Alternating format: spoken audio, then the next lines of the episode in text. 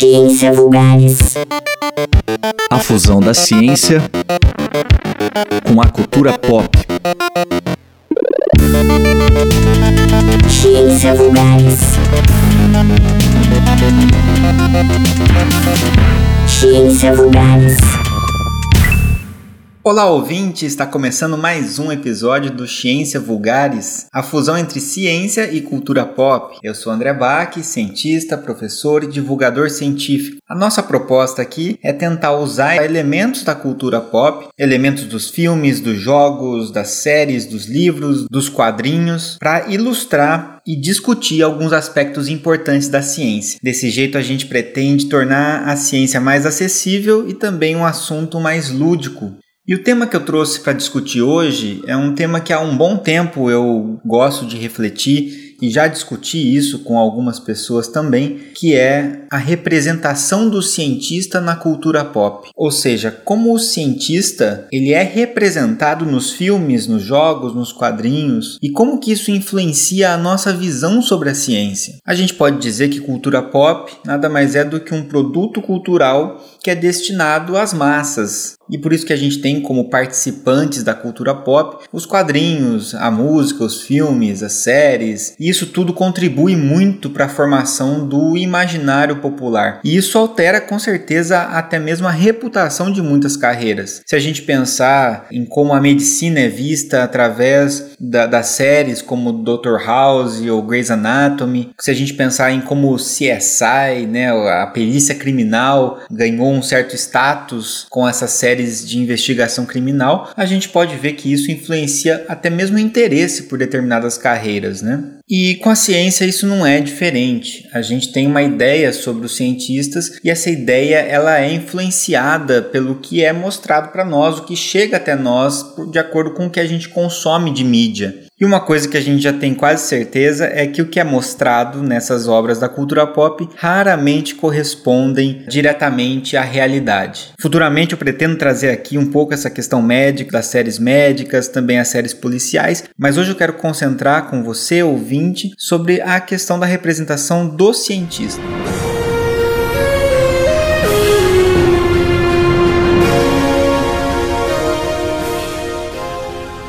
Acredito que a primeira questão que se deva levantar aqui é que o cientista na cultura pop ele é retratado de maneira mais distante com a humanidade. Ele não tem tanta humanidade assim quanto as outras pessoas, principalmente na questão que ele é apresentado como alguém superdotado, alguém intelectualmente genial e não como alguém normal, comum, que está fazendo um trabalho como outro qualquer, né? mas que nesse caso está relacionado ao conhecimento científico e que está, portanto, a serviço da sociedade. Então, quando a gente pensa no cientista da TV, quando a gente vê esses personagens de séries, de filmes que são cientistas, eles são muito inteligentes, eles são gênios e eles estão totalmente focados naquela realização e satisfação pessoal de lidar com todo esse conhecimento muito acima do conhecimento das outras pessoas. E quando a gente vai observar o cientista real, aquele cientista que está ali trabalhando no dia a dia com ciência, é claro, são pessoas que se dedicam a, um,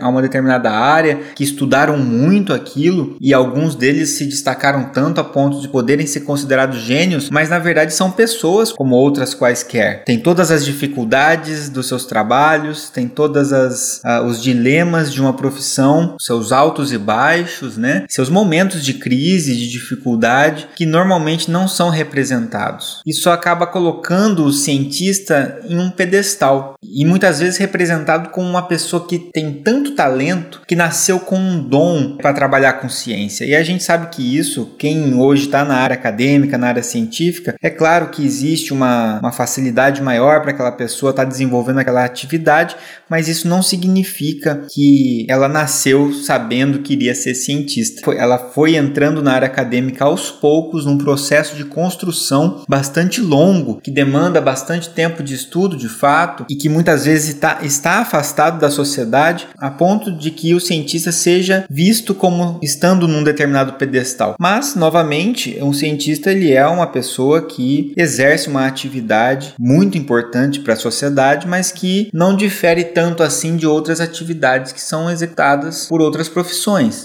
Uma outra característica que a gente observa bastante na cultura pop é o cientista que, além de ser um gênio, né, de ser superdotado, ele é excêntrico, ele é estranho, né, ele tem um gosto meio maluco, né, ele gosta demais de estudar, de trabalhar, e isso faz com que ele seja solitário. Né, muitas vezes ele é entusiasmado demais, mas ao mesmo tempo ranzinza, e acaba se tornando então aquela figura do cientista maluco. E essa é uma das visões mais disseminadas do cientista na cultura pop. Aquele cientista que é que tem ali no De Volta para o Futuro, por exemplo, mas que também é representado em obras mais recentes como Rick and Morty, né? É um gênio isolado, solitário, ranzinza e maluco. E isso chama atenção porque acaba gerando um estereótipo tão consolidado de cientista, do homem mais velho, super inteligente, maluco, solitário, ranzinza, que acaba matando a diversidade que existe entre pesquisadores e principalmente entre pesquisadores também de diversas áreas de conhecimento. Então existe uma pluralidade muito grande de cientistas, cientistas de todos os tipos, de todos os perfis, num país como o nosso, onde as mulheres produzem praticamente a metade do conhecimento científico, a gente acaba deixando de lado muitas representações. Além disso, a gente observa muito a figura do cientista associado nos filmes à tecnologia, a novas tecnologias, teletransporte, carros voadores, alguma arma inovadora, e às vezes o cientista um pouco puxado para a da saúde, uma mistura entre essas duas coisas, né? Mas a gente vê pouca representação de outros tipos de cientistas, né? Ciência vulgares. É claro que a gente sabe que isso deriva do processo mais comercial de algumas obras, que também acaba fazendo essa representação maluca, essa representação pouco real de qualquer área que está sendo representada, né? Se a gente vai para uma produção que é menos comercial, mais realista, ela costuma ter um processo de pesquisa mais profundo para construir os personagens, e isso já aproxima bastante da realidade, muda bastante e quebra um pouco essa, esse estereótipo, né? Então, como exemplos desse cientistas, né, é, mais, mais com esse caráter de louco, de criador, né, que é capaz de criar coisas excêntricas, é, que tem uma cabeça megalomaníaca, quase um bruxo, né, chega muitas vezes a dar vida a criaturas monstruosas. A gente tem desde Frankenstein e o médico e o monstro, né, com essa, com essa questão mais uh, de criaturas monstruosas, e muitas vezes responsável por causar o fim do mundo ou por criar raças ou criar indivíduos que acabam gerando o fim do mundo, né? Então, se a gente pensar em Mad Max, o Exterminador do Futuro, é a ciência a causa do desastre, né? Se a gente pensar também no Jurassic Park, essa ânsia do cientista em trazer uma espécie extinta de volta à existência, desbalanceando tudo aquilo, né, tentando manter aquilo sob controle, mas aquilo depois foge do controle e traz consequências desastrosas. A gente pensar também em filmes que puxam para essa parte genética também, como o Gattaca. E às vezes a gente tem filmes nos quais os cientistas eles são praticamente profetas da, que o mundo vai acabar. Eles conhecem antes dos outros que algo muito ruim vai acontecer, como por exemplo no dia depois de amanhã, sua lenda, contágio. Tenta existir uma aproximação um pouco mais real, mas eles vão anunciar, né, vão ser os arautos dessa desgraça que vai acontecer, né? Às vezes existe uma exceção no mundo dos filmes e dos livros quando a gente acaba tendo obras principalmente mais novas e que representam situações mais reais, mais biográficos, né? Filmes como Uma Mente Brilhante, A Teoria de Tudo, Jogo da Imitação, por exemplo. Esses são filmes onde o cientista ele é retratado como um ser humano, pode ser uma pessoa muito inteligente, pode ser uma pessoa genial, mas ele é um ser humano que está sujeito a emoções, está sujeito a problemas familiares, está sujeito a dificuldades da vida, e isso aproxima um pouco mais o cientista da sociedade e traz um pouco mais é, de realidade, embora sejam obras que também pretendem ter o seu toque poético. O grande perigo dessa representação estereotipada do cientista, que distancia o cientista da sociedade, é que ele acaba trans transmitindo a mensagem de que a ciência é algo inacessível, que não faz parte do dia a dia,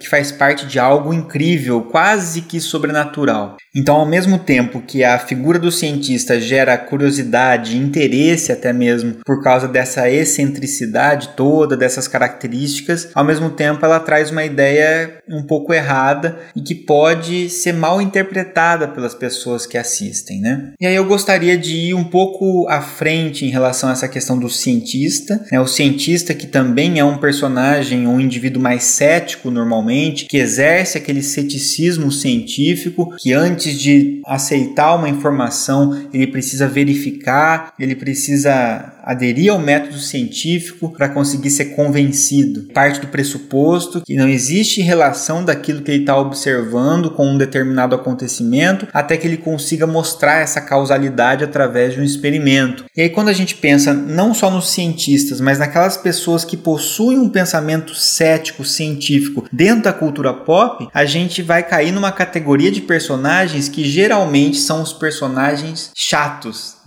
malas da ficção e da cultura pop. E isso é muito perigoso. Em histórias fantasiosas, onde a gente tem vampiros, onde a gente tem ah, algum tipo de poder sobrenatural, ah, invasões alienígenas e etc., esses filmes partem do pressuposto que o sobrenatural existe, que o sobrenatural é o comum. E quando você tem um personagem naquele filme que tem uma reação cética ao sobrenatural, que duvida que o vampiro existe, então alguém tá lá alertando que tem um vampiro, ele fala: "Não, imagina, esse negócio de vampiro não tem nada a ver, isso aí provavelmente é um charlatão, alguma coisa assim. Ah, isso provavelmente não é uma invasão alienígena, é só um avião que estava passando ali diferente, é um fenômeno natural que aconteceu. Então, a hora que aparece o cético nessas histórias, o cético está errado, né? Porque ele vai ser o cara que atrasou a descoberta da verdade. Porque a verdade nesses filmes e nessas séries é que os alienígenas estão invadindo a Terra, que existem poderes sobrenaturais, que tem vampiros vivendo entre humanos. Então o cético ele acaba ficando aquele cara que ele é chato pra caramba, ele fica tentando convencer as pessoas que não é sobre que não existe algo sobrenatural ali. Ele tá errado nesse caso porque as coisas sobrenaturais acontecem nessa obra. E então na verdade o que ele faz é só ficar enchendo o saco. Ladies and gentlemen, the monster which the peasants in this area call Frunobulax, apparently a very large poodle dog, has just been seen approaching the power plant. Então, embora o ceticismo seja uma postura muito racional no nosso mundo e ele nos ajuda a fugir, a escapar de várias ciladas e é o que mantém a base da ciência funcionando, uma postura super racional no mundo de ficção onde a gente tem alienígenas, vampiros, bruxos e etc. Nesses mundos, nesses universos, o cético nada mais é do que um teimoso, porque ele se recusa a ver o que já existe lá. Quando a gente tem a série de TV super famosa, que eu gosto muito, inclusive, que é o Arquivo X, e você tem lá os personagens principais, né? Eles, eles estão buscando encontrar, né, a, a verdade, mas eles, eles têm o tema, né? I want to believe, eu quero acreditar. E aí, os céticos ali, naquele contexto, o cético funciona alguém que contrabalanceia ou que oferece um desafio, oferece um obstáculo ao personagem principal, querer fechar o departamento ali que estuda alienígenas porque o cético não acredita que aqueles eventos estão acontecendo de fato. Ele acaba sendo um cara arrogante, um cara soberbo, um cara escroto que tá lá simplesmente querendo acabar com os planos de quem tá enxergando algo a mais no mundo, que tá enxergando essa magia do mundo. E o cético tá lá estragando tudo, né? Então, ou ele é arrogante, ou ele acaba sendo louco, que não tá conseguindo ver a grande verdade que é a existência de todos esses fenômenos sobrenaturais. E isso gera um conjunto de filmes e de obras que, em que o sobrenatural é comum, existe, e o cético ele é um empecilho, ele é um problema. Isso, dentro de uma cultura mais new age que a gente tem, com visões de mundo que acabam favorecendo determinadas crenças no sobrenatural moderno, acaba gerando um conflito muito importante. Então, o público que já está acostumado a ir no cinema ou a, a, ler um livro, uma história em quadrinho, ver uma série onde o sobrenatural é a estrela, ele, ele tá lá para ver aquilo acontecer e ele tem raiva do cético, da pessoa que está lá questionando, daquela pessoa que está lá pensando demais em se realmente aquilo existe ou não. E aí essa postura cética de questionar a existência do sobrenatural, de questionar, de esgotar primeiramente o mundo natural antes de pensar numa explicação sobrenatural, de encontrar soluções naturais para essas questões, essa figura vai sendo é, odiada pelo público. E essa figura, ela ganha a antipatia do público na cultura pop, mas ela acaba ganhando também uma antipatia do público na vida real. E se a população começa a enxergar a figura do cientista e a figura do cético como ou uma pessoa que tem poderes mágicos de dedução porque ele é um super gênio, ou como uma pessoa maluca que quer criar coisas absurdas, ou como uma pessoa que é simplesmente cética, mas que por isso esse ceticismo é o que atrapalha a gente de enxergar uma verdade sobrenatural, isso traz um problema muito grande, porque quando o cientista se posiciona para falar sobre determinadas questões, como por exemplo, olha, você tem que tomar cuidado, a gente tem que se manter cético em relação à eficácia desse tratamento. A gente precisa esperar mais estudos para poder dizer se a vacina X funciona sem trazer problemas. Eu preciso avaliar com calma a relação custo-benefício do uso de um medicamento específico para coronavírus. Quando aparece alguém falando isso, quando a figura do cético e do cientista aparece falando isso, isso é ignorado, porque afinal de contas, ele é o cara chato que está ignorando o poder do sobrenatural. E ao mesmo tempo, existe um depósito muito grande de esperança e expectativa em cima de alguns indivíduos que correspondam ao estereótipo do cientista supergênio maluco ranzinza, que de uma hora para outra vai conseguir desenvolver a cura milagrosa para uma doença, que só o fato de ele cogitar uma hipótese, provavelmente aquilo já está certo, quando a gente sabe que na verdade a maioria das hipóteses estão erradas e o que chega de fato para nós, né, o medicamento que chega na prateleira, a tecnologia que chega nas nossas mãos, é fruto de muitos erros, né, é fruto de muita hipótese que não se confirmou até a gente conseguir chegar nas hipóteses que realmente deram certo. E a gente acha que por trás disso tem um cientista maluco que teve uma ideia e essa ideia automaticamente se concretiza. Então, o que eu queria trazer para vocês hoje é justamente isso, né? Mostrar que essa visão da cultura pop do cientista e do cético é uma visão que tem trazido trazido consequências para a ciência no mundo real. E isso está gerando uma expectativa muito grande que o cientista resolva todos os problemas na última hora, no final do filme ele consiga encontrar a cura, no final do filme ele consegue reverter os problemas e ao mesmo tempo que ele seja ignorado quando ele faz alguns alertas céticos, porque na verdade o sobrenatural na cultura pop se transformou no lugar comum. Então seria muito legal a gente ver uma quebra nisso entre os escritores, os roteiristas que pudessem pudessem desviar desse estereótipo negativo da figura do cientista e do cético e colocar eles numa figura mais carismática, numa figura que consegue se identificar com o público e numa figura que pode inclusive protagonizar uma história, por que não? Imagina que legal o cientista ou o cético que graças ao seu ceticismo, que graças a uma ciência bem feita, foi capaz de salvar o mundo de um desastre, de uma teoria da conspiração, por exemplo. Ciência Vulgares. Bom, eu vou ficando por aqui. Recomendo você ouvir os outros episódios do Ciência Vulgares no site da Alma Londrina ou então no Spotify. E podemos continuar essa conversa lá no meu Instagram, bac.andré. E você também pode ver outros programas de divulgação científica dos quais eu participei no meu blog sinapsando com y.wordpress.com. Um abraço e até o próximo Ciência Vulgares. Essa é uma produção da Alma Londrina Rádio Web. Produção radiofônica Teixeira Quintiliano Edição de áudio: Tiago Franzin. Direção-geral: Daniel Thomas. Produção e apresentação: André Bach. Patrocínio Promic.